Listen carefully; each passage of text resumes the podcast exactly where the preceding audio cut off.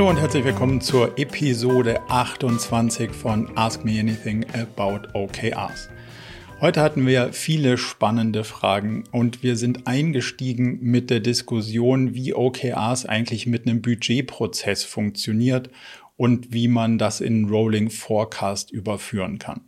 Dann haben wir diskutiert, ob OKRs eigentlich wirklich agil sind und ob man das ganze Thema denn vielleicht mal von der Seite beleuchten muss, dass die Agilität, um das Business zu beleuchten, nicht auf der Teamebene enden kann, sondern über OKRs in dem ganzen Unternehmen orchestriert werden muss. Und wir haben diskutiert, welche Herausforderungen ergeben sich denn eigentlich kurz nachdem man OKRs eingeführt hat oder ist damit eigentlich schon alles erledigt? Diese und wie immer viele weitere spannende Fragen bei AMA Episode 28. Jetzt also viel Spaß. Also von meiner Seite schon mal ganz herzlich willkommen und ich freue mich so auf den Austausch und eure Fragen. Bis jetzt habe ich im Chat noch nichts gefunden, ähm, aber vielleicht mag ja jemand von euch direkt reinspringen und Fragen, Herausforderungen zur Diskussion stellen. Dann können wir das gerne ein bisschen beleuchten. Ah, da kommt er mit so einer, kommt er gleich mit so einer miesen Frage am Anfang. Dann lass uns doch direkt damit ein bisschen zum, zum Warmlaufen losstarten. Ähm, sehr, sehr gerne. Magst du uns mal deine Frage konkret verraten? Ja, hallo zusammen. Ähm, wir haben gerade wieder eine, eine, lustige Diskussion über OKRs und Budget. Das heißt, also das muss man dazu sagen, wir sind ganz fokussiert auf dem Top-Level. Das heißt, wir haben zig OKRs auf dem höchsten Level. Also zig meine ich mehr als Dutzend. Und da sind oh. natürlich auch sehr viele äh, Verantwortliche dahinter. Und natürlich kämpft jeder um die Ressourcen, gerade jetzt bei uns um die IT-Ressourcen. Und jeder kämpft halt und will natürlich schon vorab, eigentlich bevor OKRs erstellt hat, die Ressourcen allokieren, also eben das Budget allokieren. Mhm. Was ist denn deine Meinung dazu? Kannst du so, ein bisschen den Budgetprozess nochmal kurz beleuchten, weil dieses gibt es ja in unterschiedlichen so. Ausprägungen. Mhm. Ähm, Zentralbudget, nicht Zentralbudget, quasi Rolling, nicht Rolling. Wie, wie würdet ihr das im Moment oder wie ist der Prozess bis jetzt gestaltet? Also relativ also zentral wird verteilt, nennen wir es mal so, zentral verteilt. Und dann kämpft jeder, ohne eigentlich Ziele zu haben, aber schon so ein bisschen mit einer gewissen Wichtigkeit, kämpft er um Budgets. Und da gibt es natürlich halt immer welche, die eben es schaffen, sich sehr gut zu verkaufen und viel rauszuholen und einige, die eben gar nichts schaffen und dann jedes Mal verlieren bei dieser ganzen Budgetverteilung.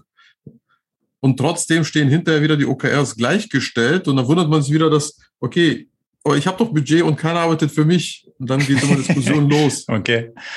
Und letzte Frage, bevor ich eine Antwort versuche, ja. ist die ähm, IT-Ressource, von der du gesprochen hast, ist die Teil des Budgets? Also versucht man mit diesem Budget IT-Ressourcen zu genau. priorisieren und zu shiften? Also so interner Verrechnungssatz oder so? Ja, ja, ja, ja. Ah, okay. Ähm, ja. Das hängt natürlich, wie du gerade gesagt hast, eng miteinander zusammen. Das eine bedingt natürlich das andere.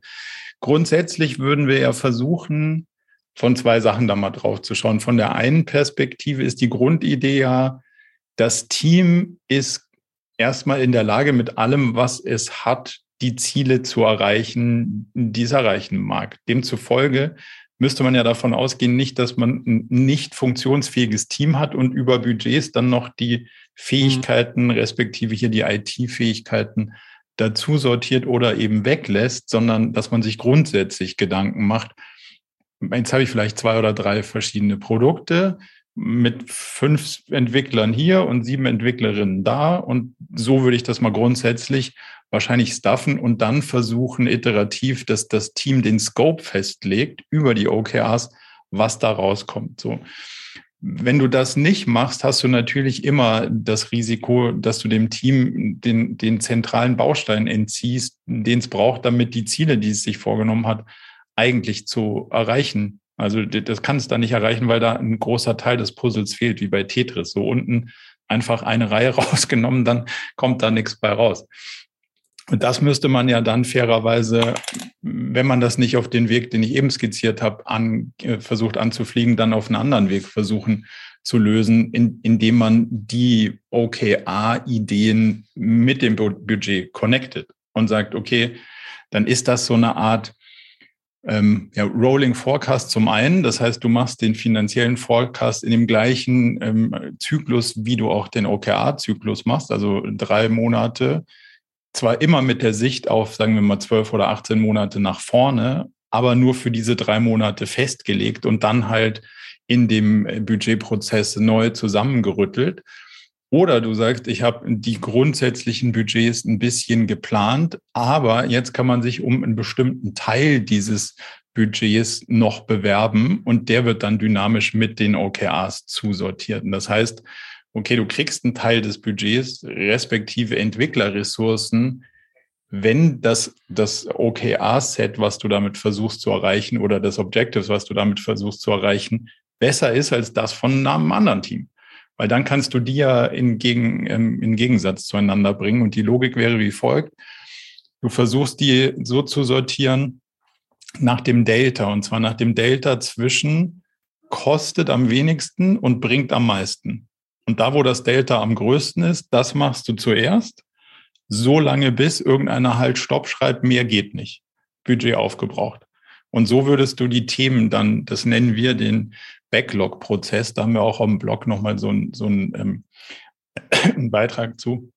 So würden wir versuchen, die Themen in Reihenfolge zu bringen und das Budget entsprechend zu allokieren, wenn du es denn dann wirklich über diesen Budgetprozess steuern willst. Und dann hättest du den Vorteil, dass du trotzdem in einem Rolling Forecast wärst, trotzdem irgendwie von hier die nächsten 12, 18 Monate schauen kannst und die Themen zumindest mal zu den Budgets passen und nicht du Ziele hast, aber keine Ressourcen und auf der anderen Seite Ressourcen sich besorgt werden, getreu dem Motto besser haben als brauchen genau. und, und, sich dann zu überlegen, was könnte ich denn daraus machen? Weil die Grundidee ist ja nach wie vor in beiden Varianten, wir als Gesamtunternehmen schauen da drauf und sagen, wo bringt uns denn der Einsatz dieser Ressourcen am meisten und nicht, wie kriege ich meine Ziele durch. Und, und die Diskussion, die du da führst, ist eigentlich eine Diskussion zwischen einer globalen Optimierung. Alle schauen da drauf, wo ist jetzt die, die Ressource am besten in, äh, investiert hier versus einer ähm, mhm. lokalen Optimierung. Wie kriege ich aus meinem Teambereich am meisten raus? Und wenn es halt für das globale Optimum besser ist, dass ich dieses Ziel nicht verfolge, dann kriege ich die Ressourcen an der Stelle eben nicht, sondern jemand anders. Mhm. Ja, macht, macht, das, Sinn. macht das Sinn? Ja. Glaubst du, mit dem Rollierenden, mit dem, mit dem äh, na, Quartalsweise oder sechs Monate, wie auch immer, das klingt ganz gut. Das wäre sogar machbar. ich ich habe es schon gesehen, es funktioniert. Nee, ähm, nee, ich meinte jetzt bei uns machbar, dass es funktioniert davon, äh, da bin ich jetzt mal ausgegangen.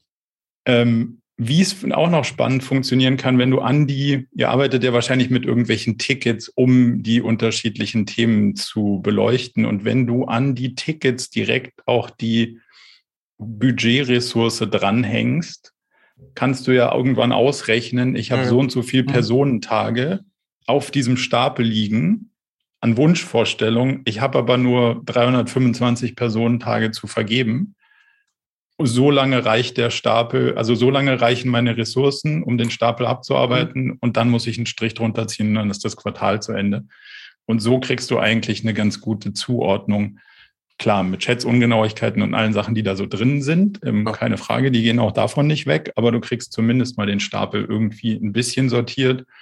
Und dann ist auch, auch klar, dass die Leute, die das Invest bekommen haben, auch am Ende die Ressourcen haben, dann das damit zu, erreichen. Und vielleicht letzter Satz, was du beobachten könntest, ist wahrscheinlich, dass man dann, um das Delta nach oben zu kriegen, kannst du ja zwei Sachen manipulieren oder einschätzen.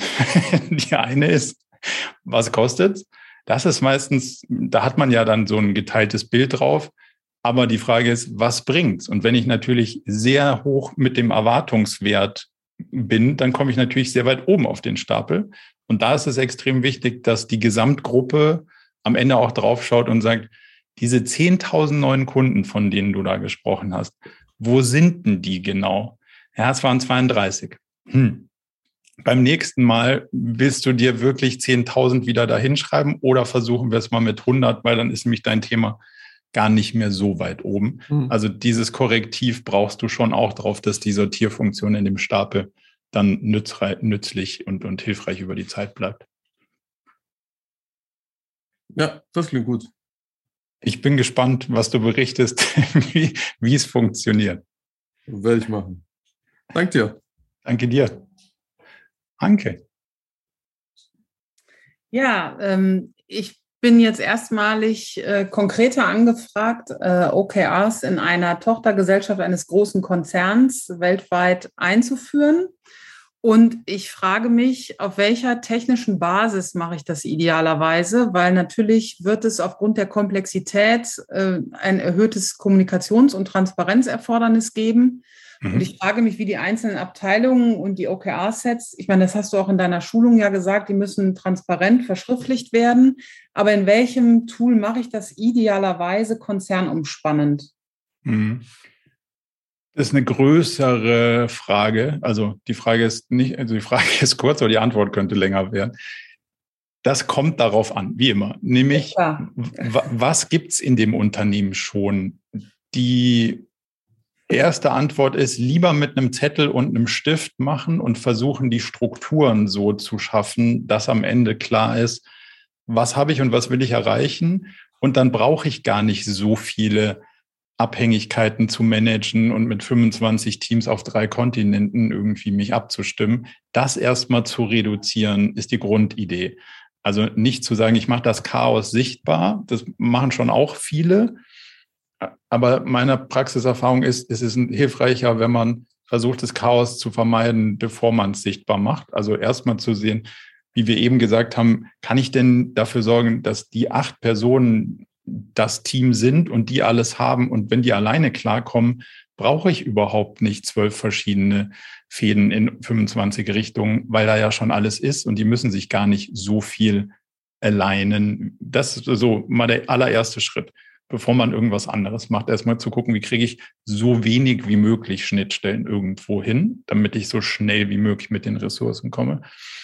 Der zweite Schritt ist zu gucken, was nutzen die denn da schon in dem Unternehmen? Weil unter der OKR-Ebene hängt ja die Arbeitsebene. Und auf der Arbeitsebene müssen ja Informationen verteilt werden und kommuniziert werden. Es muss halt dazu dienen, dass man dann da auch die Entscheidungen finden kann und die Informationen kriegen kann, die man braucht, um zu arbeiten.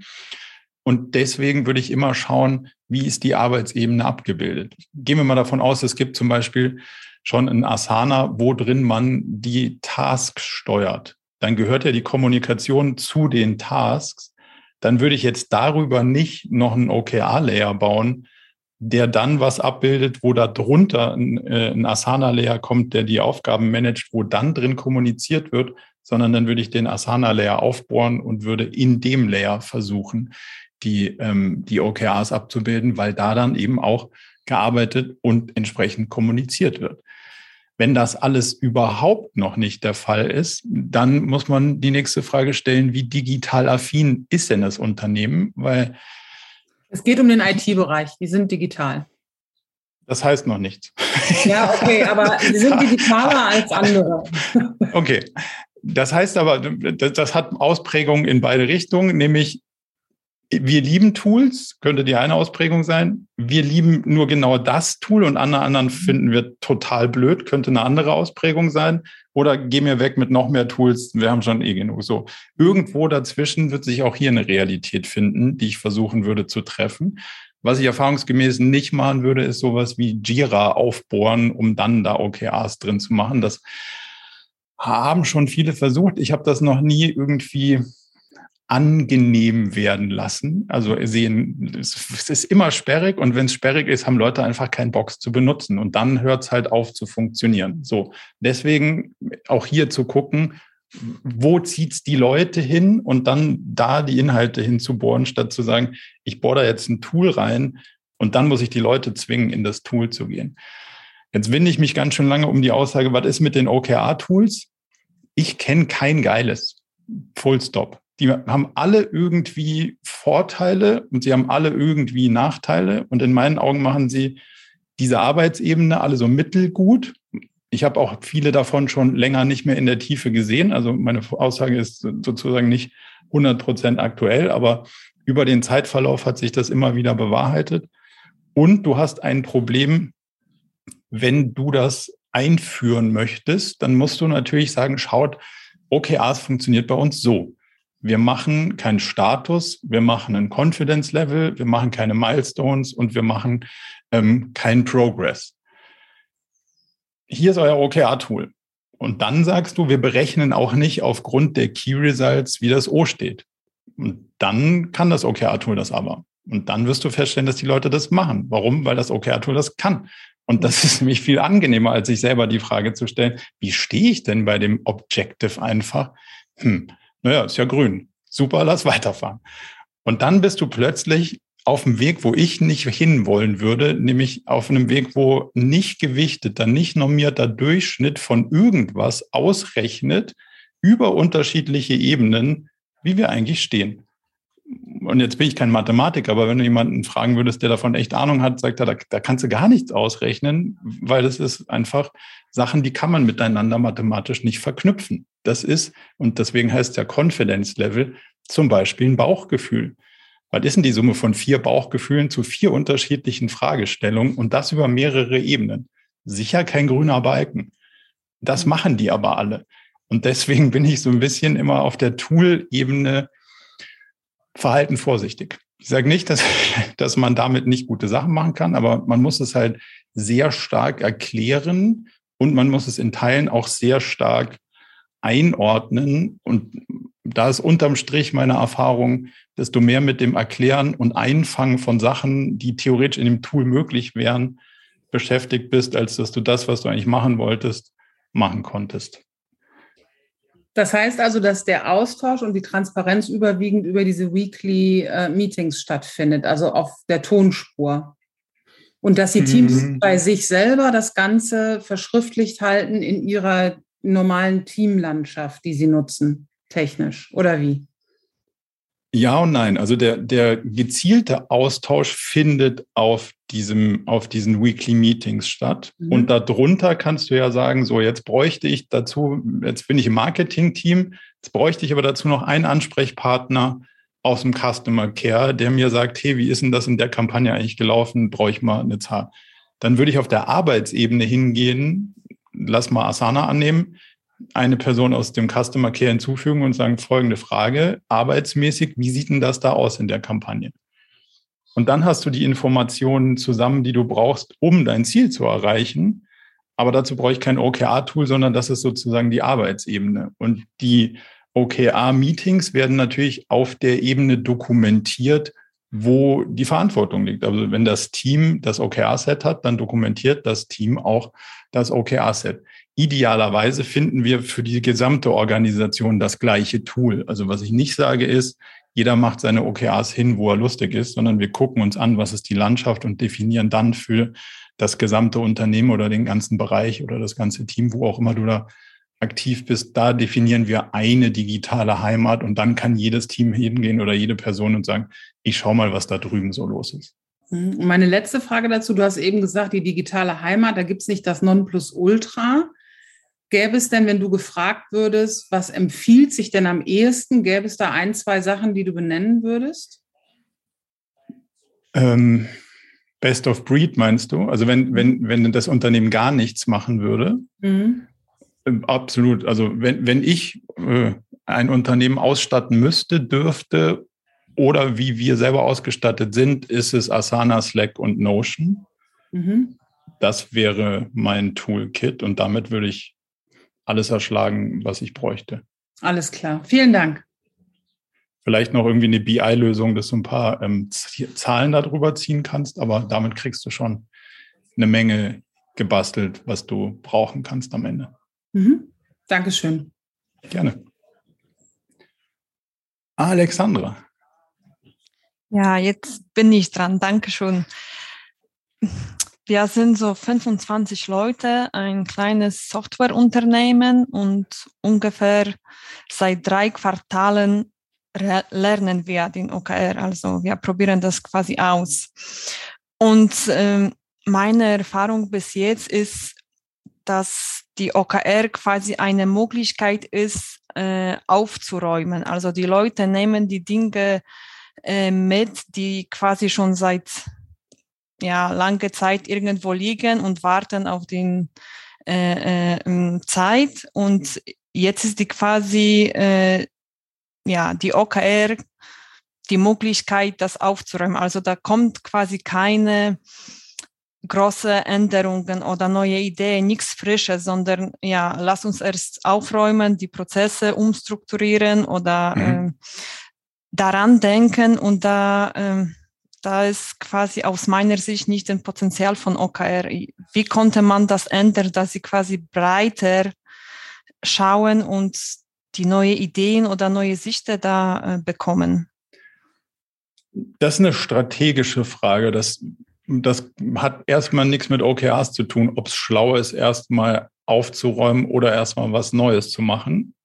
Erfahrungsgemäß in den größten, also in der größten Zahl der Fälle ist die Antwort, du musst ein bisschen von beidem machen, weil du brauchst immer ein bisschen Maintenance, Exploration und Exploitation. Das ist ja wahrscheinlich das, worum es hier auch ein Stück weit geht. Wie schaffen wir es nicht, die komplette Exploration, also das sich mit dem Morgen beschäftigen, komplett unter den Tisch fallen zu lassen, weil wir sagen so, oh, halt, jetzt müssen wir erstmal hier erstmal ähm, alles ans Laufen bringen. Wenn du das machst, kommst du wahrscheinlich nie irgendwo an, weil dann bist du nie fertig mit dem Aufräumen.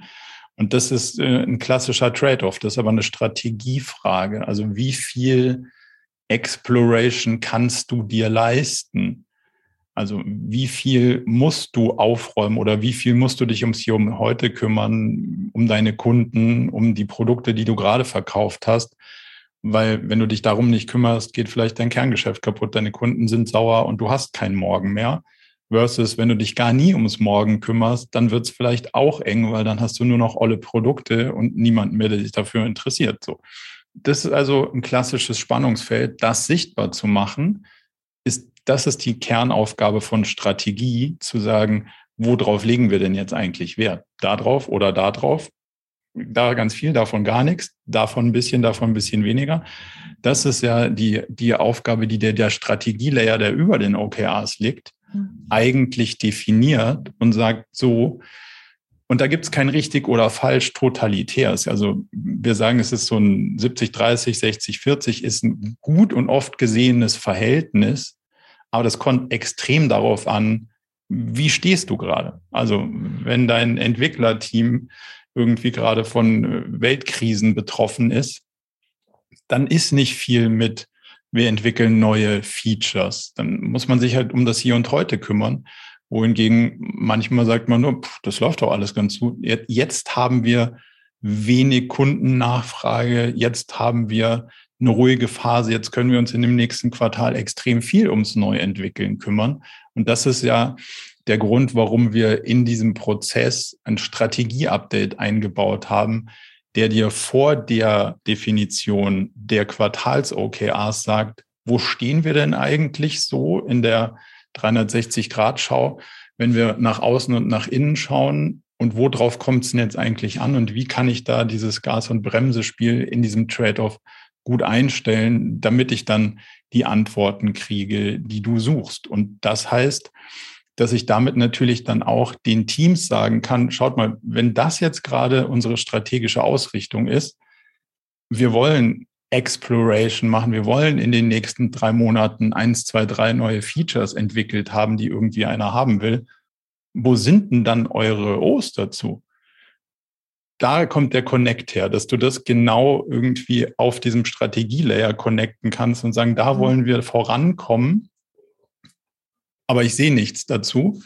Demzufolge wäre die Frage, nicht, dass du die aus einer OKR-Champion-Rolle oder so reinbringen musst und motivieren musst, sondern dass, dass der, der Strategielayer die Guidance gibt und sagt, grundsätzlich wollen wir uns hier explorativ fortentwickeln. Jetzt wäre die Zeit, wo sind die Inhalte? Na, ich habe den Eindruck, die Leute haben einfach Angst zu riskieren, also was Neues zu äh, auszuprobieren und quasi, ja, wir fangen erst mal äh, äh, erst äh, mit so Aufräumen äh, an und äh, äh, wie kann ich das quasi unterstützen, dass sie doch äh, was Neues ja, machen wollen oder suchen wollen vor allem äh, und äh, das dann weiter ausprobieren, weil ich denke, das ist quasi wie Komfortzone. Es ist mir mhm. lieber nichts riskieren, äh, das räume ich auf schon, es wird dann äh, laufen, äh, statt äh, was Neues, was ja riskantes zu äh, auszuwählen. Also das eine ist der, der Strategielehrer, wo, wo wir eben waren, mhm. weil der ja eigentlich die logische Grundlage dafür bietet, dass du was ausprobieren musst. Weil wenn es heißt, hey, wir wollen drei neue Features entwickelt haben, dann kannst du ja schlecht sagen, ich mache weiter drei Monate das, was ich schon habe. Antwort ist ja unlogisch. Also von da oben kommt der logische Layer. So, und dann kannst du nochmal die Gegenfrage stellen, wenn ihr weiter aufräumt, und da stehen jetzt, keine Ahnung, 200 Personentage dagegen. Was bringt denn das? Also da, da muss es ja auch ein Ziel haben. Also das, das Ziel ist ja nicht, wir räumen auf, sondern das Ziel muss ja auf dem aus dem Aufgeräumten resultierend irgendwas gebracht haben. Und das gehört ja ins Objective. Und wenn du sagst, hey, ich habe aufgeräumt, danach bin ich doppelt so schnell, dann ist das vielleicht auch valide aufzuräumen, weil danach kannst du doppelt so schnell arbeiten. Wenn du sagst, ich räume auf des Aufräumens Willens und eigentlich schmeiße ich danach alles weg, was ich aufgeräumt habe, weil haben will das keiner mehr, dann war es vielleicht nicht so eine gute Investition. Das musst du sozusagen auf der inhaltlichen mhm. Ebene rausarbeiten.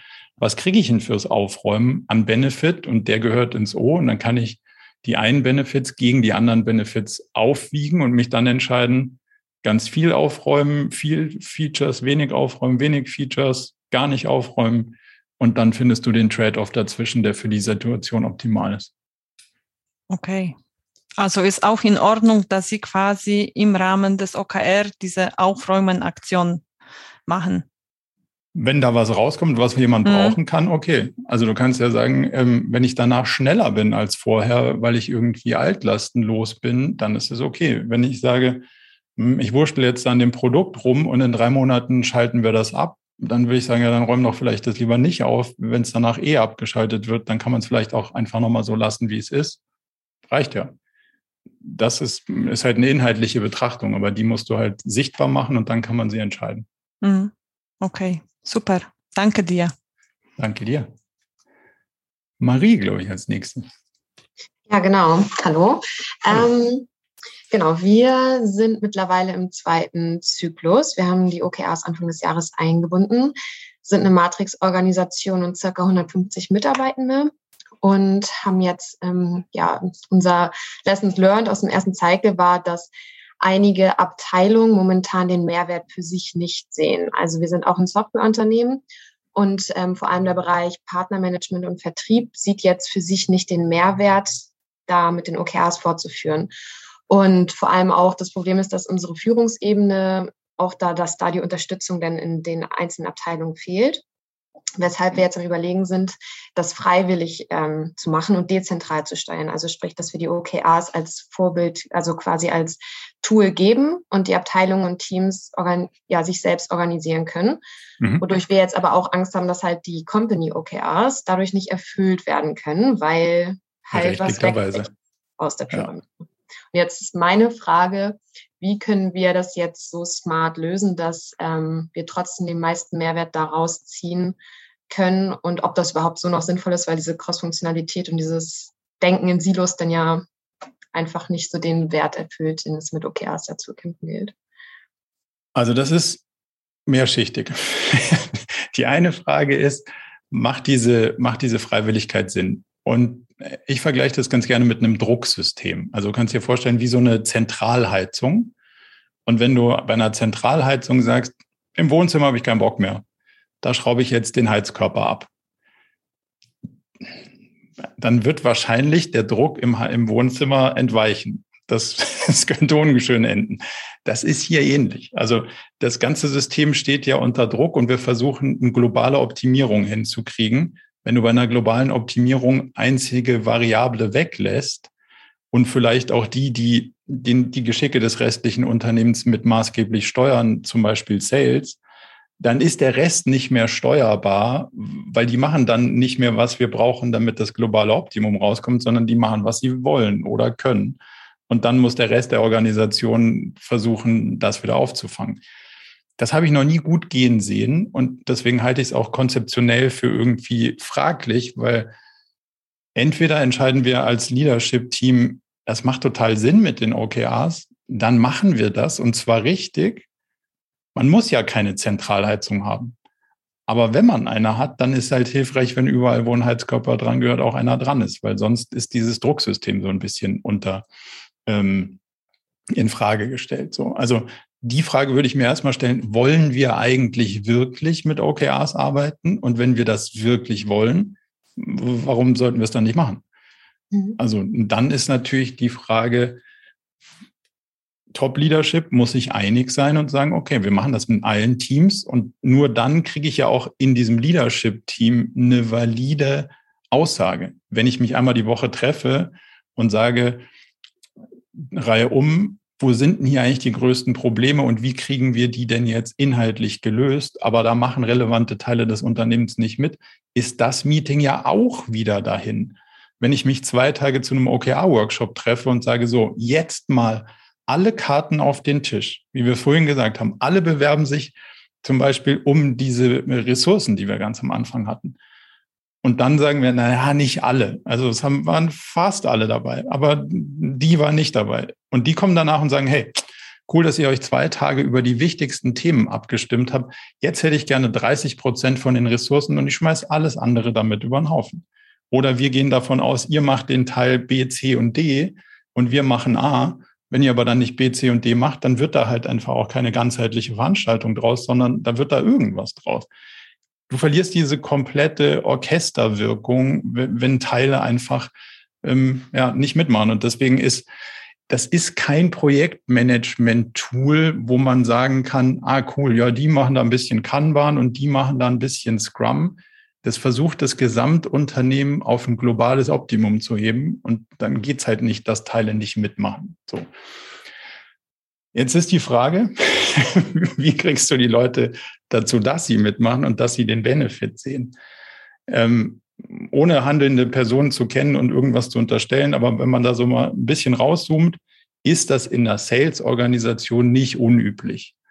Weil, A, sagen die, wir machen immer das Gleiche. Wir verkaufen Sachen. Was soll ich denn da planen? Und es ist nicht zu planen. Das ist ja so die Geschichte, die da kommt. Und deswegen heißt ja, dann hilft mir das ganze Planen auch nichts. Deswegen mache ich das nicht. Wenn man da so drauf schaut, stimmt das. Aber dann guckt man halt nur auf das lokale Optimum. Wenn man auf das globale Optimum guckt, kann das so nicht stimmen, weil wenn ihr das verkauft, nicht was wir verkaufen wollen, weil wir es gut können oder weil wir es gerade brauchen können oder weil wir es gerade auf Lager haben oder weil wir gerade die Leute haben, die diese Sachen entwickeln können und die anderen Leute, die die anderen Sachen entwickeln können, haben wir gerade nicht. Dann hilft es auch nicht, wenn wir da vorne was verkauft haben, was ich hinten gar nicht liefern kann. Deswegen muss das ja irgendwie so aufeinander abstimmen. Und nur dann kriegst du ja auch hin, dass das Gesamtunternehmen daran arbeitet, wie kriege ich denn eigentlich die Sachen verkauft, die ich verkaufen will ah, da brauche ich Showcases, da brauche ich irgendwie vielleicht ein paar Testimonials, da muss ich mich irgendwie darum kümmern, dass ich diese Bereiche der Software, die ich langfristig eigentlich entwickeln will, öfter verkaufe und nicht immer die verkaufe, die sich gerade verkaufen lassen, weil ich irgendwie beim Kaffee trinken zufällig den getroffen habe, der das gerade kaufen wollte. Weil Vertrieb ist halt nun mal nicht so opportunistisch, dass man das verkauft, was sich gerade verkaufen lässt, sondern es hat schon was damit zu tun, wenn man nicht rein auf Umsatzzahlen steuert, was leider viele tun, dann hat es schon damit was zu tun, was genau man verkauft. Und das ist eben diese Globaloptimierung. Und dazu muss ich dieses Vertriebsteam eben mit integrieren in eine inhaltliche Fragestellung und nicht immer nur zu sagen, so, von euch brauche ich bitte jetzt, keine Ahnung, so und so viel 100.000 Euro neue Aufträge, sondern ich brauche das, das und das, und zwar in drei, in sechs, in neun Monaten ungefähr in die Richtung, damit wir das dann auch liefern können, damit das die richtigen Deckungsbeiträge hat und damit uns das langfristig in die Richtung lenkt, in die wir wollen und nicht dahin spült, wo zufällig gewonnene Kunden uns gerne hinhaben wollen, weil das nämlich keine strategische Ausrichtung. Und wenn du die Diskussion mit dem gesamten Leadership führst, kommt eigentlich relativ häufig raus, dass anders wahrscheinlich nicht so gut funktioniert. Und wenn es anders nicht so gut funktioniert und die Wahrscheinlichkeit hoch ist, dass es so funktionieren könnte, kann man es ja mal so ausprobieren. Glaubst du, dass ja. du damit Begeisterung hervorrufen kannst? Ja, nee, ich äh, denke das schon, dass einfach so diese Diskussion an der Stelle dann teilweise noch fehlt. Wir haben das halt ähm, integriert und ähm, meiner Meinung nach war einfach der Fokus nicht genug darauf, dieses OKR-Rahmenwerk wirklich um, also so so sich zu 100 Prozent darauf zu fokussieren, weil dann andere Themen auch immer wichtig sind und nebenbei führen wir die OKRs ein und dann war einfach das nicht richtig kommuniziert, wie wichtig das ist, dass es dann auch an einem Strang gezogen wird. Mhm. Und ähm, genau, das war auch, so denke ich, mit das Hauptproblem.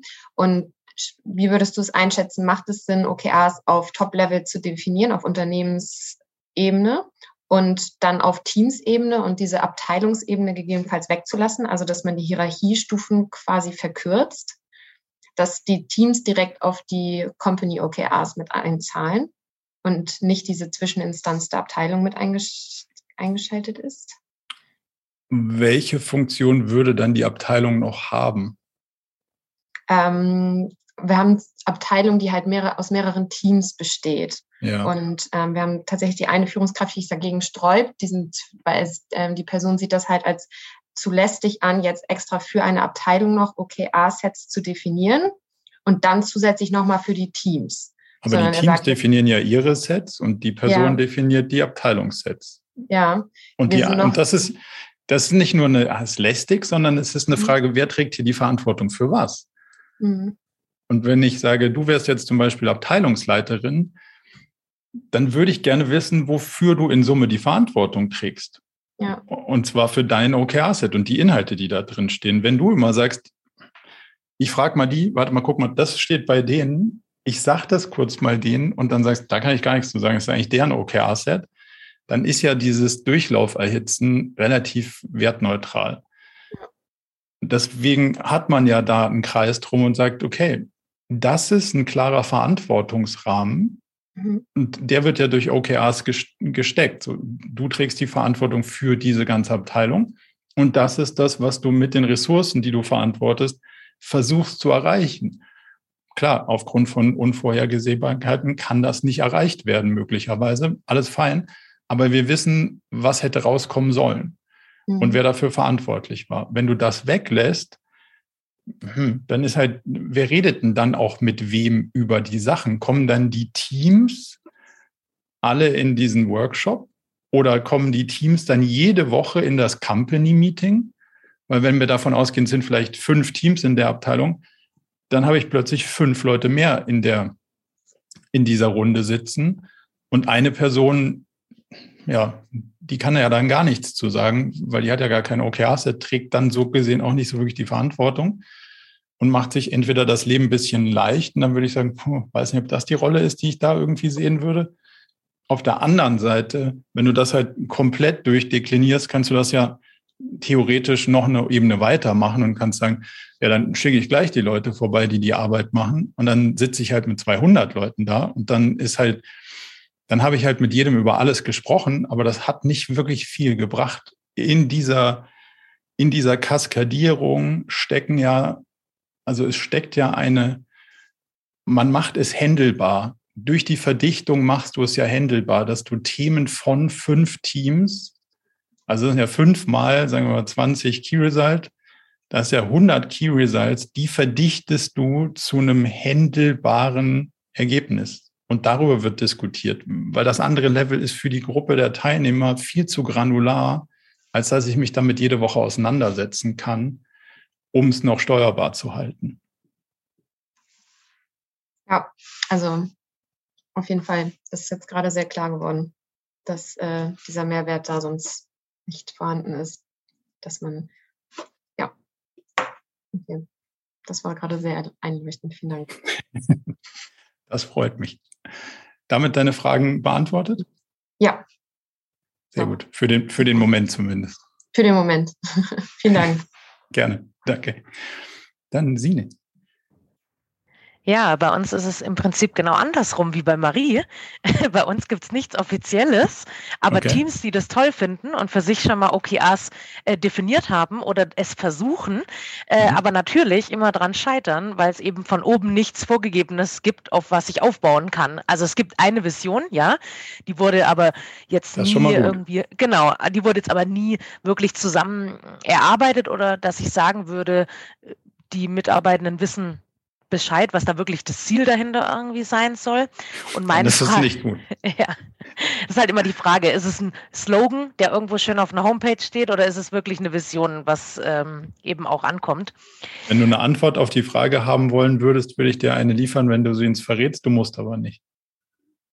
Ja. Also äh, ob es ein Slogan ist oder eine Vision. Ach so, ja, ich kann es mal nachher raussuchen und dann ja. ähm, kann ich es reinschicken. Ähm, genau, meine Frage rührt jetzt daher, dass die Geschäftsführung sagt, ah ja, OKR ist schön und nett, macht da mal. Aber wir, genau, okay. ja. ja. Und ähm, wir jetzt aber sagen, naja, ihr müsst ja eure ähm, Objectives and Key Results definieren, sodass wir die drunter wissen, okay, auf wie, inwieweit können wir darauf einzahlen, eben die zu erreichen. Das heißt, meine Frage rührt jetzt daher, wie, wie geht man denn da am besten vor, das wirklich denen nochmal transparent zu machen, dass eben das nicht heißt, dass die Teams sich da irgendwas ausdenken und an ihren Zielen aneinander vorbeiarbeiten, wie sie es sonst eben auch immer getan haben, sondern wirklich ähm, zu sagen, nee, das ist jetzt euer, euer Ding also mhm. da muss es, da muss es anfangen. Und da scheitert es gerade so ein bisschen dran. Hm, das hat wahrscheinlich viel mit Sehen und Verstehen zu tun. Also erstmal ein Verständnis dafür zu kriegen, was ist denn OKRs eigentlich so? Und da muss man erstmal eine Menge Nebel wahrscheinlich lichten, weil egal was man dazu googelt, findet man ein ziemlich breites Spektrum an Sachen, was das so sein könnte. Und je nachdem, wie lange und tief man sich mit beschäftigt, hat man dann ein Bild als Führungskraft so. Und das ist dann vielleicht irgendwas zwischen Projektmanagement, äh, irgendwas wie ja, Management bei Objectives kenne ich eh schon, macht ihr mal, also für mich nicht so wichtig und äh, auch nichts Neues. Irgendwo dazwischen gibt es wahrscheinlich eine oder wahrscheinlich dann auch mehrere Ideen oder Haltungen dazu, die dazu führen, dass das rauskommt, was du gerade beschrieben hast. So, deswegen würde ich sagen, hm, es ist ein ganzheitliches Steuerungssystem für das gesamte Unternehmen. Das heißt, um in dem Bild von vorhin zu bleiben, cool, wenn wir überall Heizkörper haben, aber im Keller kein Boiler, ist auch doof. Also wir brauchen irgendwie beides. Wollt ihr nicht mal das verstehen, worum es hier geht? Und dann können wir gemeinschaftlich die Entscheidung treffen, ob wir alle mit OKRs arbeiten wollen, respektive das Gesamtunternehmen mit seinen Ressourcen auf das globale Optimum optimieren wollen. Und dann kannst du natürlich unterschiedliche Wege gehen. Das geht von, hey, du erzählst das denen mal eine halbe Stunde und versuchst so ein bisschen durch die Faszination mehr Zeit zu gewinnen. Man macht mal, also wir machen oft mal so Runden, wo es dann heißt, super, die Teilnehmenden schauen sich mal so einen Online-Kurs an und dann macht man mal zwei Stunden so eine Session. Das geht bei uns alles nicht, weil. So. dann hm. hat man da schon mal die Bedenken aufgeräumt und dann hat man sie mal adressiert und dann heißt so, ja, Fuß viel zu aufwendig oder bei uns ist alles anders oder was auch immer dann irgendwie dafür Bedenken kommen. Oder du machst einen ganzen Tag mal ein Seminar und sagst, hey, wir, wir müssen das verstehen, um das für uns entscheiden zu können. Also investieren wir auch in einem Top-Management-Team mal einen Tag, fassen das mal an, überlegen das, was heißt denn das für uns, wenn wir uns wirklich darauf einlassen was wird besser, was wird herausfordernd. Und wenn ich das sozusagen richtig beurteilen kann, dann kann ich eigentlich auch erst eine informierte Entscheidung darüber treffen, will ich das oder will ich das nicht. Weil vorher ist es so ein, ja, ich habe da so ein Bild von, wo auch immer meine Wahrnehmung herkommt. Ich kenne jemanden, der macht das. Ich habe da mal was drüber gelesen, aber so richtig neu war es nicht. Diese Bilder mal aufzulösen, ist wahrscheinlich schon hilfreich und dann den Benefit eben daraus abzuleiten und zu sagen, schaut mal, wenn wir ganzheitlich steuern wollen, dann ist das eine ganz schön komplexe Geschichte. Und jetzt sitzt ihr ja auf den, wie wir vorhin gehört haben, Strategieentscheidungen. Und die machen ja die größten, also die, eine Strategie entscheidet ja gibt die Regel vor, wie ich mich unter diesen tausenden Optionen, die ich operativ darunter habe, entscheide. Und wenn wir das nicht darauf abgestimmt machen, dann funktioniert es ja nicht. Und deswegen wäre ja die Einladung, dass ihr den Teil oben sauber macht, den Strategielayer sauber zieht, dann euch Quartal für Quartal überlegt, was euch am wichtigsten ist. Und wir sozusagen das matchen mit dem, was aus den Teams kommt und dadurch versuchen, über die Iteration das Gesamtergebnis zu optimieren. Hm. Ja, ich glaube, da wurde, nee, ist, ist ja gut, was du sagst. Also da wurde ja. halt viel auch ver, vergessen, sage ich mal. Ähm, was äh, agile Frameworks oder so betrifft, sind wir bei unseren Teams irgendwie ganz nah dran und bei den Führungskräften so lala. Und die, mhm. die es irgendwann mal eingeführt haben, die haben sich wahrscheinlich am wenigsten damit beschäftigt. Und ähm, genau deswegen fehlt da das Verständnis, was das jetzt genau vielleicht ist oder warum man es eben haben will. Aber ich denke mal, dass wir da nochmal oben anfangen müssen. Du kannst natürlich auch versuchen, Schmerzpunkte zu finden. Ne? Also, was wir vorhin so ein bisschen hatten, was du selten siehst, aber wie es ja theoretisch funktionieren könnte, ist ein Scrum-Team oder ein Kanban-Team, die alles haben, was sie brauchen, um Features zu entwickeln, Produkte zu entwickeln, Probleme zu lösen und dann haut das Ding da raus und das funktioniert alles im agilen Traum. Sieht man ja selten.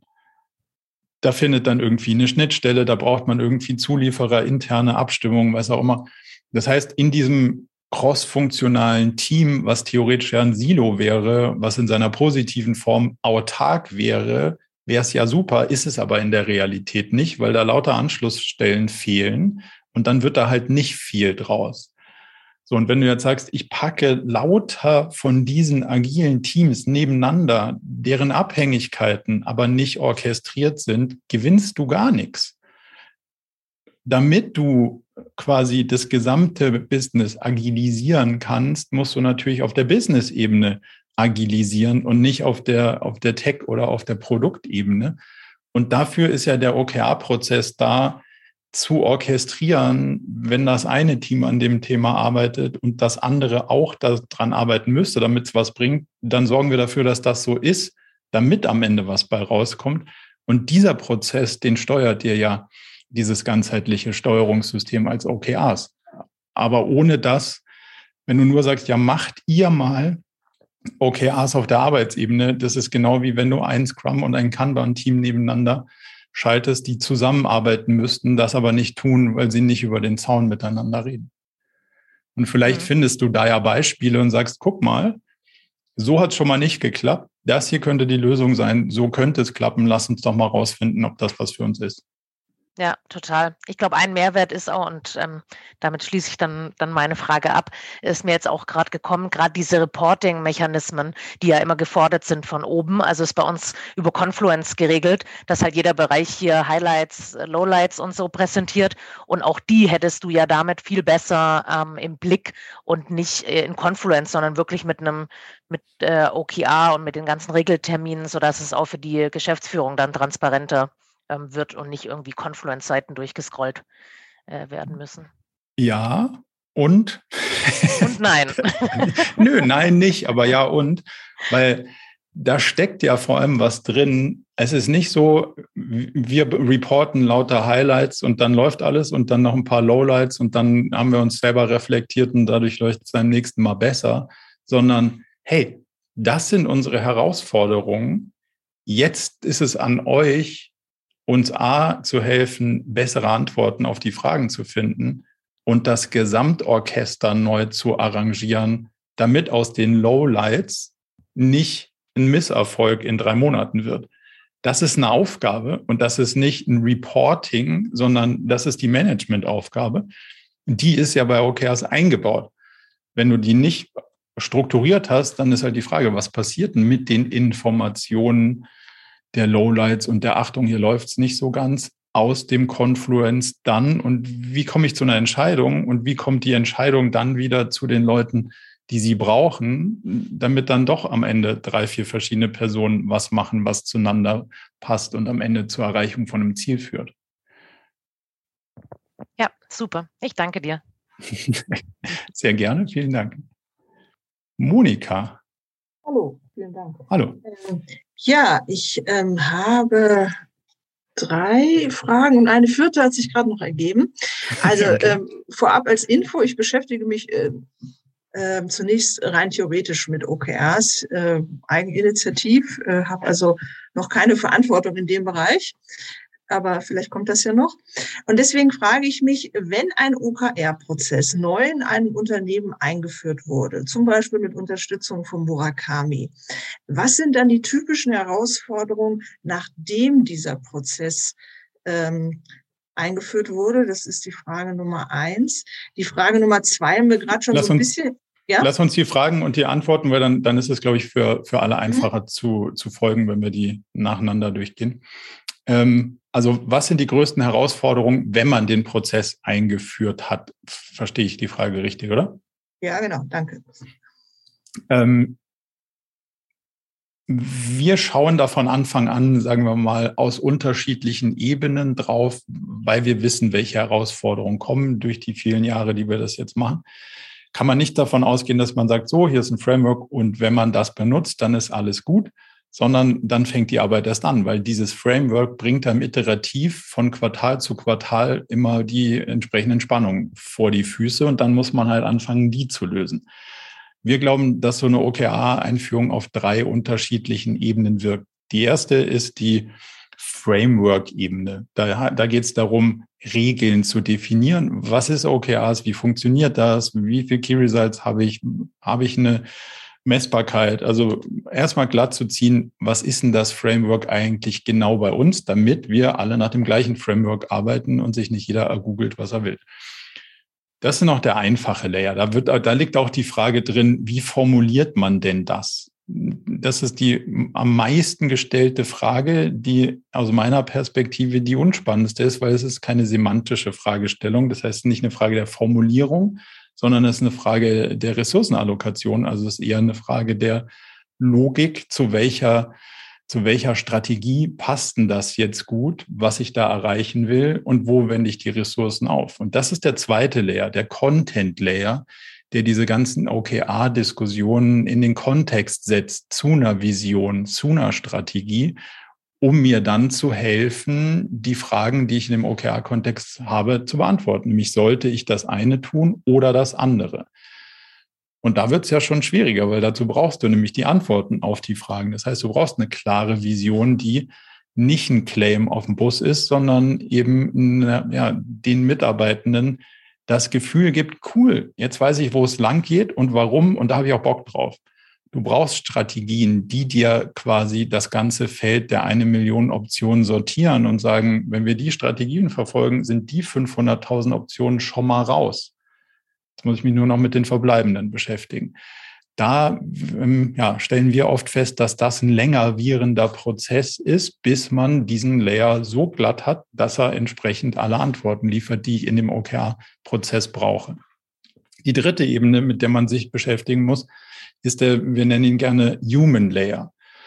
wenn man sich da mal so ein bisschen beschäftigt, ist mir irgendwann klar geworden, wenn man ein Team mehrere Monate oder teils Jahre begleitet und immer wieder an den gleichen Sachen vorbeifährt und sagt, jetzt haben wir doch schon dreimal festgestellt, das wird so nix und wir machen es ein viertes und ein fünftes Mal, dann ist es unlogisch.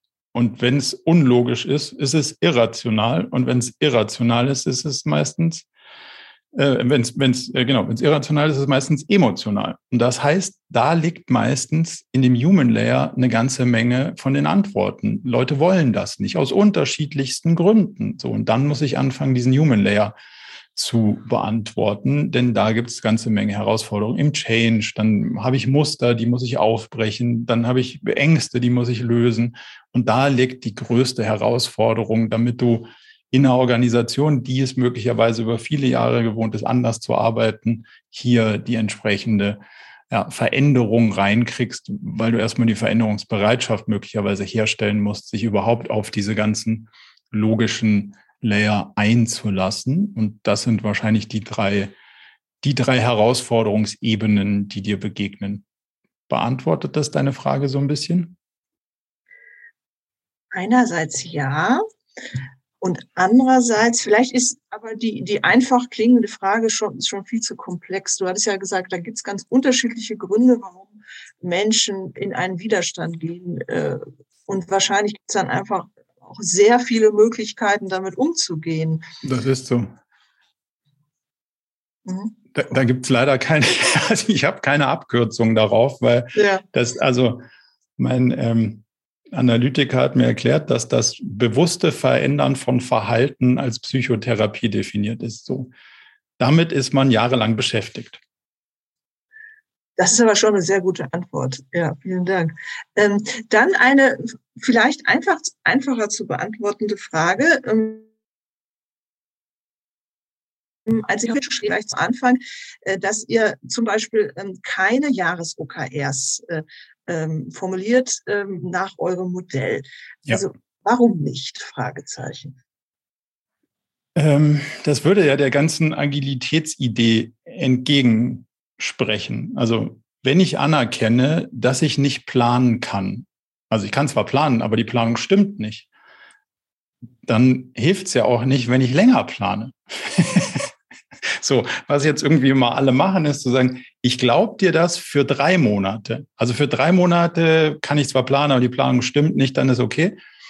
Aber für, fürs Jahr schaffen wir das doch das ist ja, das wird ja unglaubwürdiger. Also je länger der Zeitraum ist, desto ungenauer die Planung und desto unwahrscheinlicher, dass die Planung stimmt. So, demzufolge muss ich mir ja die Frage stellen, wenn es auf drei Monate schon ungenau ist, dann ist es halt auf einer Jahresebene sau ungenau. Und warum sollte ich das tun? Erste Frage. Zweite Frage. Wenn ich diese Planung habe auf Jahresebene, dann könnte ich sie, wie wir ganz am Anfang äh, besprochen haben, als Rolling Forecast mit einem Reforecast verstehen. Dann wäre das noch unkritisch. Wenn ich aber diese Jahresplanung habe, und das ist das, was unsere Unternehmensrealitäten oft be beschreibt, und man davon ausgeht, dass das irgendwie zu erreichen ist, was da geplant wurde. Also jemand hat den Anspruch, dass das dann auch eintrifft, was da stand von vor 18 Monaten dann versuchst du natürlich irgendwie dem Ganzen hinterher zu hecheln. Und je näher du diesem Jahresende kommst, desto unrealistisch wird das Ganze. Also am Anfang der drei, die nach drei Monaten hast du noch eine Abweichung von Grad und sagst, ja, das hole ich im Jahresverlauf schon wieder rein. Am Ende des Jahres wird dir klar, das hole ich eben nicht rein. Oder ich mache eine ganz harte Ausweichbewegung und das endet dann in wir kaufen uns Kunden, die total unprofitabel sind. Wir machen lauter Sachen, die wir gar nicht machen würden, wenn wir es langfristig iterativ fortschreiben würden, nur um einen irrationalen Plan, wo wir eigentlich ja schon wissen, dass er sowieso nicht stimmt, dann doch irgendwie einzuhalten. Das ist genau der gleiche Versuch, wie wenn du in der Softwareentwicklung sagst, wir entwickeln agil.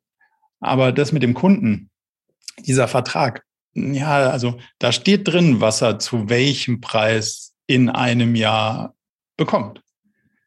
Da kannst du den, den agilen Krempel ja auch dann sparen, weil du bist ja dann genau wieder da, wo du vorher warst, dass du Sachen versprochen hast, die nicht stimmen, weil sie nicht stimmen können. Und das ist natürlich die Erkenntnis und die ist bitter. Das heißt nämlich, dass wir das mit dem Planen alle gar nicht so gut können, weil die Unsicherheit nämlich ziemlich groß ist und deswegen stimmen die Pläne nicht. Deswegen muss ich mir das aber mir selbst und anderen eingestehen. Erst dann wird die Welt besser, nämlich realistischer. Solange ich weiter dieser Illusion versuche hinterher zu hechten, ich kann es ja planen. Und wenn ich es nicht plane, muss ich ja nur das Ziel setzen und dann wird sich die Realität schon dem Ziel unterwerfen. Das ist in meiner Beobachtung leider häufig nicht der Fall. Deswegen versuchen wir das erst gar nicht, sondern versuchen aus dem, was wir haben, das Beste rauszuholen und mehr war halt nicht drin. Das entspricht der Realität deutlich öfter, zumindest so wie ich sie erleben durfte. Danke. Darf ich meine vierte Frage auch stellen, obwohl die im auf Chat später auftaucht? auf, auf jeden Fall. Gut. Ähm, ich habe ja gerade ein Skript vor Augen, wo es um ähm, agile Organisationsentwicklung geht. Und da wird unterschieden zwischen einer mechanistischen Organisationsentwicklung, äh, die ähm, mit, mit Zielen beginnt und wo am Ende ein Erfolg gemessen wird und im Gegensatz dazu eine zirkuläre Organisationsentwicklung, die ähm, sich von Werten äh, leiten lässt, wo man tatsächlich Veränderungen ausprobiert, also Experimente macht, die dann bewertet, äh, genau, und dann wieder gegebenenfalls Neues ähm, ausprobiert. Und jetzt das, die Frage ähm, ist, also ist ein OKR ähm, Ansatz wir wirklich agil? Also einerseits, ähm, ja, warum nicht? Ja. ja. Hm. Ich, ich gebe dir, ich geb dir einen Pfad. Ähm, ja. Der Zen-Buddhismus sagt, wenn du das Ziel kennst, zählt nur noch der Weg. Mhm. Habe ich jahrelang gedacht, so ein Quatsch. Im Business geht es darum, Ziele zu erreichen. Wenn man sich jetzt zum Beispiel mit Lalu beschäftigt und in diesen unterschiedlichen Ebenen der, sagen wir mal, der nennt Bewusstseinsentwicklung, aber sagen wir mal Reifegrad, könnte man vielleicht auch sagen, beschäftigt, dann ist dieses Ziel erreichen nicht die oberste Stufe der Erkenntnis. So. Das heißt, der Zen-Buddhismus war gar nicht so schlecht, weil er sagt, wenn ich weiß, dass ich dahin will und mir einen schlauen Plan überlegt habe und mir echt Mühe gebe, komme ich da raus, wo ich rauskommen kann. Weil einen schlaueren Plan hatte ich nicht und mehr Mühe konnte ich mir auch nicht geben. Was ich dann eigentlich als Ziel hatte, ist am Ende egal. Deswegen geht es in unserer Interpretation nicht darum, Ziele zu erreichen, weil du kannst sie halt nicht versprechenderweise erreichen oder nicht erreichen. Es geht darum, schlaue Gedanken sich zu machen, sich rauszurechnen, was will ich wirklich, wirklich, wirklich erreichen und wie kriege ich das hin und mich dann konsequent auf den Weg konzentrieren, um dann festzustellen, oh, das Quartal ist rum, wo bin ich hier? Offensichtlich da, wo ich sein muss, weil mehr war nicht drin. Deswegen würde ich dafür argumentieren, ist es ein durchaus agiles Ding, weil ich dann sage, so, halt, stopp, drei Monate, was habe ich gelernt, wo will ich hin? Eigentlich wollte ich dahin, irgendwie entwickelt sich das anders als gedacht. Vielleicht will ich da auch gar nicht mehr hin oder ich stelle fest, dass der Weg dahin mich da gar nicht hinzieht. Muss ich was anderes ausprobieren, rekalibrieren und wieder losziehen. Und deswegen würde ich sagen, das ist ziemlich agil. Okay, danke. Würdest du es jetzt auch sagen, ist die Frage. Ja, also äh, das, was du zuletzt sagtest, dass also auch die Option äh, vorhanden ist, dass man sagt, okay, die Ziele, äh, die ich mir da vor drei Monaten gesetzt habe, das sind nicht mehr die richtigen. Äh, das habe ich jetzt in den darauf folgenden drei Monaten gelernt. Also dann fühlt sich das für mich auch agil an. Ja. Absolut. Aber deswegen machen wir ja nur drei Monate und deswegen sagen wir ja mhm. keine Jahresziele. Wir machen nicht irgendwie, ich sage dir nicht, was in sechs Monaten kommt. Keine Ahnung. Drei Monate anhalten, neu überlegen, Schnürsenkel richten und wieder losziehen. Und, und so bleibt es agil. Und deswegen sage ich dir auch nicht, was in zwölf Monaten zu erwarten ist, weil ich es dir nicht sagen kann. Mhm. Ja, danke. Danke dir. Dann glaube ich, Anne, das ist nicht, das würde ich überspringen. Ja, hallo erstmal. Ähm, hallo. Und zwar für mich war wichtig die Frage mit dem, nach dem Tagesgeschäft, weil unser Bereich, unser Business besteht schon auch aus viel, sehr viel Tagesgeschäft. Äh, macht es Sinn, dann überhaupt OKRs 1, also sich zu formulieren und sich diese Ziele zu setzen? Und wie implementiert man das richtig, das Tagesgeschäft, wenn das vielleicht 50 Prozent der Zeit in Anspruch nimmt? Was ist denn das Tagesgeschäft? Das Tagesgeschäft ist Pflegen von Datenbanken, Mailings rauszuschicken, ähm, Sachen zu beantworten, das Telefon, Verkaufsgespräche, also solche Sachen schon wirklich. Also wir verkaufen, wir sind eine Netzwerkagentur, planen Events, führen Events durch und ähm, bringen, also wie eine Messeveranstaltung eigentlich ne, zu planen. So könnte man das ganz grob sagen. Mhm. Aber mit einer Vision, mit einer Mission und mit Werten. das ist schon mal gut. Strategien werden noch hilfreich. Aber man geht ja nicht ans Telefon, um ans Telefon zu gehen. Also wahrscheinlich, weil es klingelt, aber du willst ja irgendwas. Die Person, die anruft, wollte in der Regel was. Und das ist ja der Inhalt, warum man das Tagesgeschäft macht. So. Ist ja nicht allen langweilig und sei cool, dass ich mit jemandem telefonieren kann, sondern das hat, das verfolgt ja einen größeren Zweck. So, und wenn du jetzt sagst, dass irgendwas in so einem Eventbereich, dann verfolgt dieses Event ja wahrscheinlich auch einen Zweck. Und jetzt könnte man ja definieren, wenn wir uns jetzt ein Quartal lang auf ein bestimmtes Event konzentrieren, was soll denn das bringen? Und wenn man dann so von dieser Aufgabenebene herkommt, jetzt machen wir mal so ein kleines Event. Ich mache jetzt hier so eine ähm, ein OKR-Meetup oder irgend sowas. Dann würde man ja sagen, puh, ja, da muss man Veranstaltungsinformationen zusammentragen, da muss man da Mailing rausschicken, da muss man die Antworten annehmen und dann muss man alle möglichen Sachen so. Das ist aber alles die To-Do-Ebene, die ist gar nicht so wirklich, also die ist nicht zu vernachlässigen, weil am Ende des Tages muss man diese Dinge tun.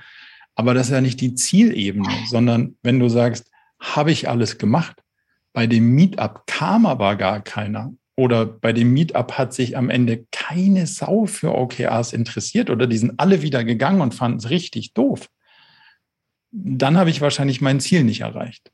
Und jetzt, wenn ich das so in der Retrospektive feststellen kann, dass ich mein Ziel dann nicht erreicht habe, also dass es mir nichts gebracht hat und mich dann ärgere, versuche ich doch lieber das umzudrehen und zu sagen, hey, was will ich denn eigentlich erreichen, wenn ich all diese Sachen mache?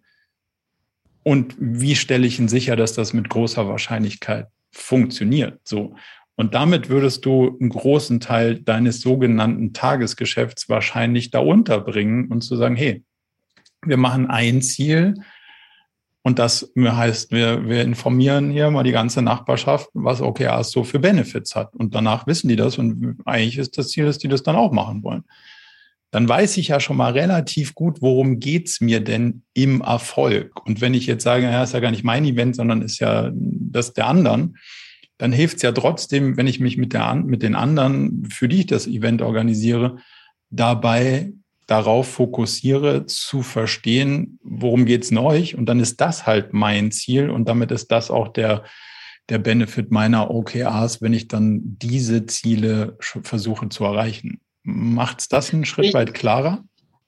Ja, also es ist, ähm, so wie ich das jetzt verstehe, ist, also ich würde jetzt praktisch schon damit anfangen, die Company-Ziele ähm, zu formulieren, dass man irgendwie bei uns zum Beispiel, dass wir sagen, äh, wir vernetzen aktiv ähm, die Eventbranche miteinander und so weiter. Also es gibt äh, richtig Leitsätze äh, oder vielmehr eine Vision, die das Team schon zusammen erarbeitet hat. Und ich würde jetzt Objectives und Key Results formulieren, die auf das große Company-Ziel praktisch einzahlen, richtig? Also so würde ich das jetzt un runterbrechen und dann schauen, also und das, das äh, Tagesgeschäft bleibt ja da, aber alles, was ich mache, wie ich formuliere, wie ich Sachen anspreche, immer, dass die praktisch immer auf dieses Ziel oder die Ziele einzahlen. Genau, also um, um die, um die Dings nochmal richtig zu sortieren, die, die Pyramide die Strategien wären das, was bleibt über 12, 14, ähm, 24 Monate. Da versuchst du mit den Company Objectives drauf einzuzahlen und darunter sind dann einzelne Abteilungen oder Team Objectives, die dann wieder auf dieses Company Ziel einsortieren. Ja. Ähm, und darunter hättest du die Aufgabenebene, die einzelnen Mailings dann äh, wirklich durchzuführen und sich halt auch immer die Frage zu stellen, führt dieses Mailing jetzt dazu, dass da wirklich einer kommt? Und das merkst du ganz oft in der Diskussion. Meine Lieblingsdiskussion ist immer mit den Weihnachtskarten. Ja, das müssen wir ja eh machen. Ich so, okay. Was bringt denn das? Ja, ja, also ich glaube auch, ja, das landet halt wie alle anderen Weihnachtskarten auf dem Stapel. Bei uns landet es in irgendeinem Industriescanner. Dann kriege ich 25 PDFs. Dann mache ich einmal so und freue mich, dass man trotzdem dran gedacht hat. Aber so richtig freut sich da auch keiner mehr. Macht uns das wirklich, bringt uns das weiter? Ja, nee, aber machen wir immer. Und jetzt ist die Frage, wir schreiben nicht auf, was wir immer machen, sondern wir versuchen herauszufinden, was macht einen Sinn zu machen. Und dann könnte eine Antwort sein, das mit den Weihnachtskarten, das sparen wir uns mal. Wir schicken den Leuten handgeschriebene Briefe, wenn sie Geburtstag haben, aber das Weihnachtsmailing ist eben um Pitz, das lassen wir weg. Also es geht nicht darum, über alles eine Überschrift zu finden, was sowieso schon immer irgendjemand mal gemacht hat, sondern es geht darum zu fragen, hey, die Zeit ist endlich. Und mache ich das jetzt damit und was bringt mir das oder nicht? Das ist die, das ist die Grundüberlegung dieses Tagesgeschäftssortierens, dass ich nicht einfach alles mache, was ich immer gemacht habe, ohne mir die Frage zu stellen, was soll denn das bringen? Okay, und dann hatte ich noch äh, eine Frage und zwar, also arbeite ich wirklich komplett bei den, wenn ich mit den OKRs arbeite, entscheide ich mich wirklich dagegen, äh, nicht mehr mit Businessplänen zu arbeiten, erstelle ich den gar nicht mehr, mache ich nur noch Vision und Strategie? Hm, jetzt müssten wir Businessplan Oder definieren, um nicht falsch verstanden zu werden. Was ich nicht sage, ist, dass wir unsere Zahlen nicht unter Kontrolle haben. Also der Rolling Forecast, von, wenn man den mal da so daneben hält, sieht immer sehr genau, was die nächsten zwölf Monate zum Beispiel passiert. Also wenn ich sage so, oh, dieses Jahr sind wir, ah, sind wir eine Person mehr und das ist ein bisschen, es ist eine super Stimmung am Markt. Ich plane mal ein, dass wir kurz über dem nächsten, also kurz über den Vorjahresdingern irgendwie rauskommen.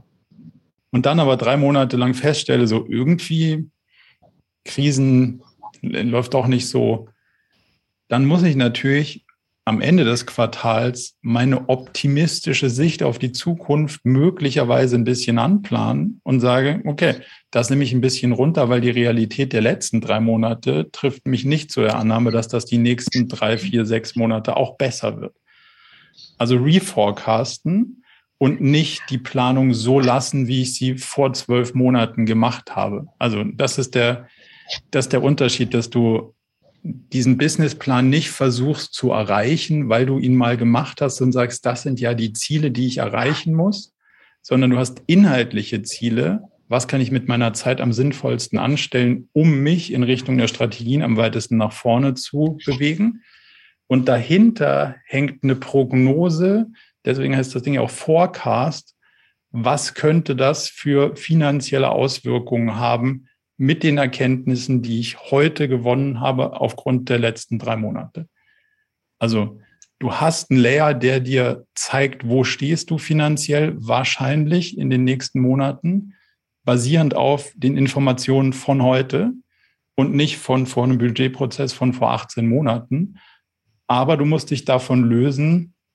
Und deswegen bin ich immer so recht radikal in der Aussage, dieser Businessplan ist nicht das Ziel. Der Businessplan ist die Folge, also der Forecast sozusagen ist die Folge von den richtigen Dingen, die du tust und das wird finanzielle Auswirkungen haben und deswegen prognostiziert der dir das. Wenn du weiter sagst, hey, ich will aber unbedingt 20 Prozent mehr Wachstum, ich wollte auch schon so viel, aber der Realität ist es immer recht egal, was man so will. Macht, da, macht das die Frage ein bisschen klarer? Ja, macht es. Vielen Dank. Glaubst du, dass das ein Problem ist, sich von dem Businessplan zu lösen, weil das nämlich ein relativ großes kulturelles Ding ist? Ähm, also ich, ich habe mir relativ, ich habe die Schulung gesehen, habe mir relativ viel Gedanken gemacht und ähm, wir sind uns auch noch nicht so ganz einig, ob wir das mit dem OKRs einführen wollen oder nicht, weil ich, ich persönlich bin noch so ein bisschen oldschool, ich finde das relativ gefährlich. Dann gibt es aber auch ähm, Menschen, die sagen, nee, das ist total super. Das, ähm, also es soll halt verschiedenen Dingen dienen. Zum einen irgendwie sich wirklich stärker zu fokussieren. Wir arbeiten halt an vielen Projekten, viel miteinander und es ist teilweise sehr unstrukturiert ähm, ja. und schiebt alles überall hin in alle möglichen Richtungen und ist nicht klar fokussiert. Und deswegen ähm, soll das irgendwie ein Stückchen weit, also oder vielmehr soll das eingeführt werden, um sich klarer zu strukturieren in den ganzen Projekten. Aber es ist halt ähm, eigentlich ja ein Zielvereinbarungs, also es sollen ja Ziele vereinbart werden. Ich glaube, ich bin aber der Ansicht, dass es schon ein großes Management-Tool ist. Es ist kein Zielvereinbarungsframework. Also es ist, das ist Management by Objective. Ich sag dir, was rauskommen soll und du sagst, ja, okay, mache ich. Das ist ein Zielvereinbarungsding, um das mal zu kontrastieren. Ja. Das hier ist ein ganzheitliches Steuerungsinstrument. Das heißt, genau. ich versuche herauszufinden, wie ist deine Perspektive, du versuchst herauszufinden, wie ist meine Perspektive. Ich habe eine andere als deine, wir legen die Bilder übereinander mit deiner Perspektive und deiner Erfahrung und meiner Perspektive und meiner Erfahrung kriegen wir ein besseres Bild auf die Realität und wir steuern quartalsweise nach.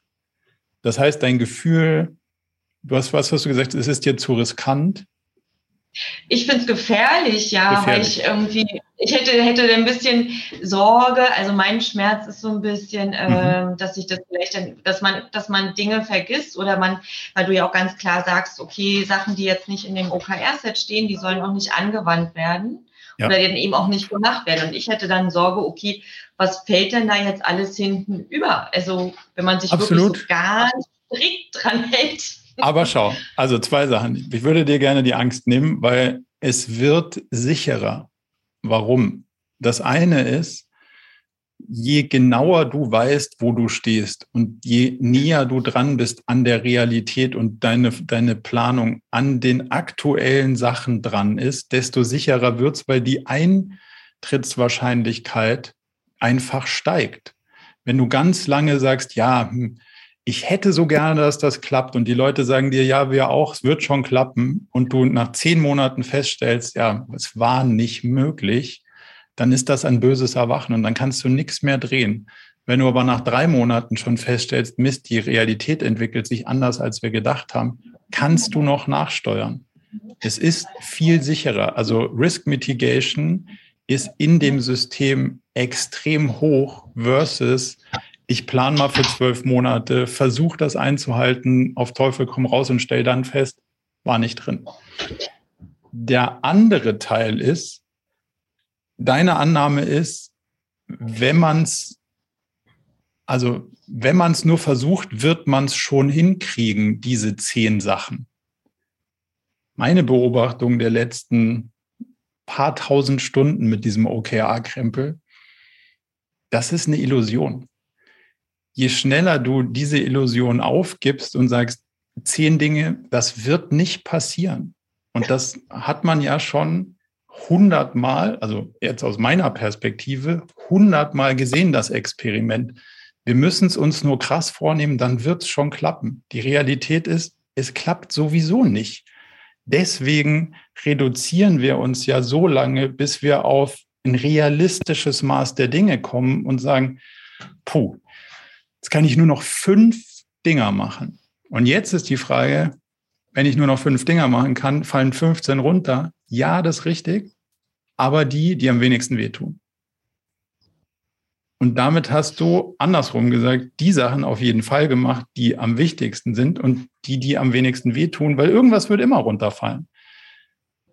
Und je, je länger man versucht, es doch mit den zehn Dingern hinzukriegen, hast du halt erfahrungsgemäß nicht fünf Sachen nach Hause gefahren, sondern drei sind komplett kaputt gegangen und sieben sind halbgar. Damit kannst du gar nichts anfangen. Und dann probierst du das Gleiche im Quartal danach nochmal. Und nochmal. Und irgendwann wird dann eins fertig. Und dann hast du andere fünf, die irgendwie halb fertig sind. Zwei andere sind kaputt gegangen. Genau das wollen wir nicht. Wir wollen sagen, so, leg mal alles auf den Tisch und sag, das, das und das fassen wir nicht an. Erst wenn das, das und das fertig ist und Nutzen gestiftet hat und wir wirklich was damit anfangen können. Das ist ein schmerzlicher Prozess, weil man sich damit, also du musst dich ja damit auseinandersetzen, wir können es nicht alles hinkriegen. Die Realität lehrt dich das. Je öfter du irgendwie drauf schaust, desto unmissverständlicher kriegt man das aus diesen OKR-Sets immer wieder gespiegelt puh, 30 Prozent Zielerreichung. Naja, probieren wir nochmal. 30 Prozent Zielerreichung, probieren wir nochmal. Wenn du sagst, okay, wir reduzieren es, bis du sagst, jetzt sitzen die Dinger und danach, also es hat ja niemand gesagt, dass wenn du fertig bist mit deinen Zielen, kannst du nicht was Neues anfangen. Aber wir haben es halt noch nie gesehen. Wir haben es noch nie gesehen, dass ein OKR-Set von allen OKR-Sets, die wir gesehen haben, während des Quartals durchgespielt wurde. Nicht ein einziges Mal. Nicht ein einziges Set. Das spricht ja dafür, sich bewusst dafür zu entscheiden, wenn ich nur bestimmte Sachen realistisch erreichen kann, dann will ich das und das auf jeden Fall. Und die anderen werden möglicherweise nicht umgesetzt in dem Quartal. Und ja, das ist so, aber das wird auch so sein, wenn du es versuchst. Und dann wirst du halt möglicherweise lauter halbfertige Sachen haben und die bringen dich noch weniger voran. Das ist die gesamte das heißt, Theorie dahinter. Also es ist eigentlich Risk Mitigation. Genau das Tool, um das zu verhindern, wovor du dich nicht eigentlich fürchtest. Okay. Ähm, jetzt habe ich den Faden verloren. Okay, danke. Hat dir das ein bisschen die Angst genommen oder nicht? Ja, es hat mir auf jeden Fall eine gute Argumentation gegeben. okay. Das mir, nee, das hat mir tatsächlich ganz viel gegeben, weil, äh, ja, um, nee, nee, ist alles äh, wunderbar auf jeden Fall bei mir angekommen. Und ich habe irgendwie am Anfang der Pandemie Newsletter geschrieben, der hieß, man vertraut dem Prozess, weil genau dafür ist er da um die Angst zu nehmen, um rauszuarbeiten, was sind die wichtigsten Themen, worauf muss ich mich konzentrieren und was ist okay, wenn es hinten runterfällt. Und ein Jahr später habe ich Antworten gekriegt, okay, es stimmt, wir haben dem Prozess getraut und es hat uns da durchgefahren. Deswegen kann ich dir vielleicht so ein bisschen Mut mit auf den Weg geben. Das, es hilft schon, wenn man sich darauf einlässt. Sehr gut. Komm gerne vorbei und berichte, wie es, wie es gelaufen ist. Ja, mache ich. Danke. Dann glaube ich Marie. Genau, ich dachte, wenn jetzt am Ende noch äh, Zeit ist, dachte ich, frage ja, ich ja. nochmal, ähm, wie man denn im Unternehmen alle Mitarbeitende dazu motiviert bekommt, das wirklich zu leben, weil ich habe schon von vielen Berichten gehört, dass OKRs nur funktionieren, wenn sie nicht gemacht werden, sondern wenn sie gelebt werden. Und dass einfach so diese Agilität einfach auch schon verankert sein muss bei den halt Angestellten. Und ich wollte einfach fragen, ob du Tipps hast, wie man das wirklich bei jeder einzelnen Person, ob in der, ja, im Controlling, ob im Vertrieb oder in der Produktentwicklung, wie kriegt man jeden dazu, wirklich das so bei sich zu verankern? Hm. Das ist, das steckt wahrscheinlich in diesem Human Layer drin. Ähm, und dazu ist es vielleicht ganz hilfreich zu verstehen, wie funktioniert Veränderung. So, also gibt so ein Konzept, das sagt, Veränderung braucht drei relevante Bausteine. Das eine ist, ich muss mit dem Hier und Heute unzufrieden sein. Also ich muss irgendwie einen Pain Point haben, so, boah, meine Arbeit geht dauernd irgendwie nicht voran. Ich arbeite an Themen, die danach nicht benutzt werden. Ich arbeite an was, die anderen liefern die Teile nicht, die, die ich bräuchte, um fertig zu werden. So, also ich brauche irgendwie so eine, eine Unzufriedenheit oder einen Schmerz oder irgendwas, wo ich sage, so, oh, das würde besser gehen als Mensch, also auf der Ebene der Anwendenden. Dann brauche ich ein Bild der Zukunft, wie es besser wäre. Also wäre es nicht cool, wenn wir alle an dem gleichen arbeiten, so lange dran arbeiten, bis es fertig ist, dann wirklich den Nutzen bringt, den Kunden happy macht und wir uns dann kontrolliert der nächsten Sache zuwenden, ohne eine Million Sachen zwischendurch zu machen. Das Bild der Zukunft, der erstrebenswerte Zustand, ähm, den ich haben will unzufrieden heute, Zukunft will ich haben. Das ist so tiefenpsychologisch würde man es wahrscheinlich argumentieren, weg von, hinzu. Also das will ich nicht, das andere will ich. Und dann ist der wichtige Punkt, ich brauche einen glaubhaften Weg von A nach B.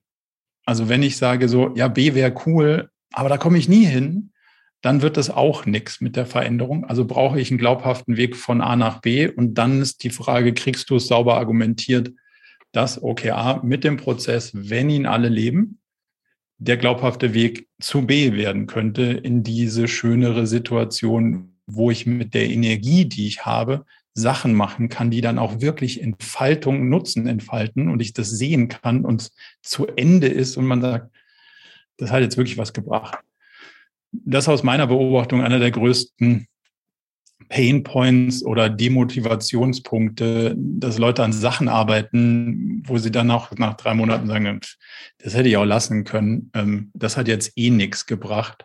Damit wird man in der Regel ziemlich unzufrieden. Und wenn man das paar Mal beleuchtet hat und sagt, okay, das könnten wir damit heilen, lass uns uns doch mal probieren, dann kriegst du wahrscheinlich ähm, eine neue Motivation dahinter zu sagen, ja, das möchte ich mal ausprobieren. Da lasse ich mich mal drauf ein, weil wenn das wirklich mich dahin führt, dann ist es ja für alle irgendwie wertstiftend und dann ist es ja, und dann kannst du natürlich äh, idealerweise mit so Leuchtturm, Testimonials, jemand hat diese Erfahrung schon mal gemacht. Ich bin den Weg gegangen. Schau mal, bei uns war das so ganz schlimm vorher in der Abteilung und jetzt ist super. Ich habe das mal eingeführt oder eine der ersten Einführungen, die ich gemacht habe oder die allererste da war ich dann gleichzeitig in der operativen Rolle Vice President Brand, also Marketing. Und ich habe gesagt, wir machen das in unserem Team, ihr anderen müsst alle gar nicht mitmachen. Und es war sehr ja, unstrukturiert. Man hat sehr, also von, vom, vom Hier ins Heute gelebt, morgens rein so, oh, wo brennt's denn heute? Und in dem Marketing ist es plötzlich ruhiger geworden. Die Leute konnten sagen so, hey, wir planen unseren Tag, wir planen unsere Woche, wir planen die Sachen, an denen wir arbeiten wollen. Wir reden mit den IT-Kolleginnen und Kollegen strukturiert und sagen, nächsten Monat brauchen wir von euch das möglicherweise. Und dann hat das angefangen, so eine gewisse Ruhe und Gelassenheit in dem Team zu bilden. Und plötzlich haben die anderen gesagt, was macht ihr denn da? Nö, wir machen dies. Okay, ja, müsst ihr nicht mitmachen. Und plötzlich wollten dann so, ja, erzähl doch mal. Und dadurch kam dann dieser Vorliebeeffekt, dass ein Team gesagt hat, also uns hat das dieses Chaos deutlich reduziert. Wir haben nicht mehr tausend Bälle in der Luft, sondern halt nur noch eine ganze Handvoll. Und die hat dann dazu geführt, dass es ruhiger wurde. Und diese Ruhe hat sich so ausgestrahlt, dass die anderen gesagt haben, hm, ist spannend, will ich auch. Das will ich auch. Wie geht denn das? Und das könnte vielleicht so ein Weg sein, um, um die Kolleginnen und Kollegen da mitzunehmen auf die Reise. Ja. Cool, danke. Das hat auf jeden Fall geholfen. Cool. Dann vielen Dank. Ich glaube, das war, wenn ich es richtig gesehen habe, die letzte Frage. Und wir sind auch ziemlich gut in der Zeit. Von daher danke ich euch an der Stelle ganz herzlich für den, für den spannenden Austausch, eure Fragen und ähm, freue mich, euch in drei oder vier Wochen gerne wiederzusehen, wenn ihr weitere Fragen habt oder auch gerne berichten wollt, wie es gelaufen ist. In diesem Sinne, bis zum nächsten Mal. Dankeschön. Äh, tschüss. Danke, ciao.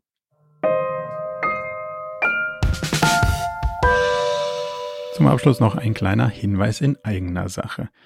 Wir haben ja nicht nur diesen spannenden Podcast, sondern auch einen Newsletter, bei dem wir uns versuchen, so aus unterschiedlichen Perspektiven dem Thema zu widmen, wie man eigentlich sein Leben und ein Unternehmen heute so wirklich führen kann und soll. Von daher gibt es da einmal im Monat ähm, ganz spannende Perspektiven und natürlich kriegt ihr über den Weg auch immer mit, welche neuen Podcast-Episoden stattfinden, welche Events wir vielleicht online haben und viele andere Sachen. Von daher meldet euch am besten gleich zur Mailingliste an unter murakami.com slash newsletter.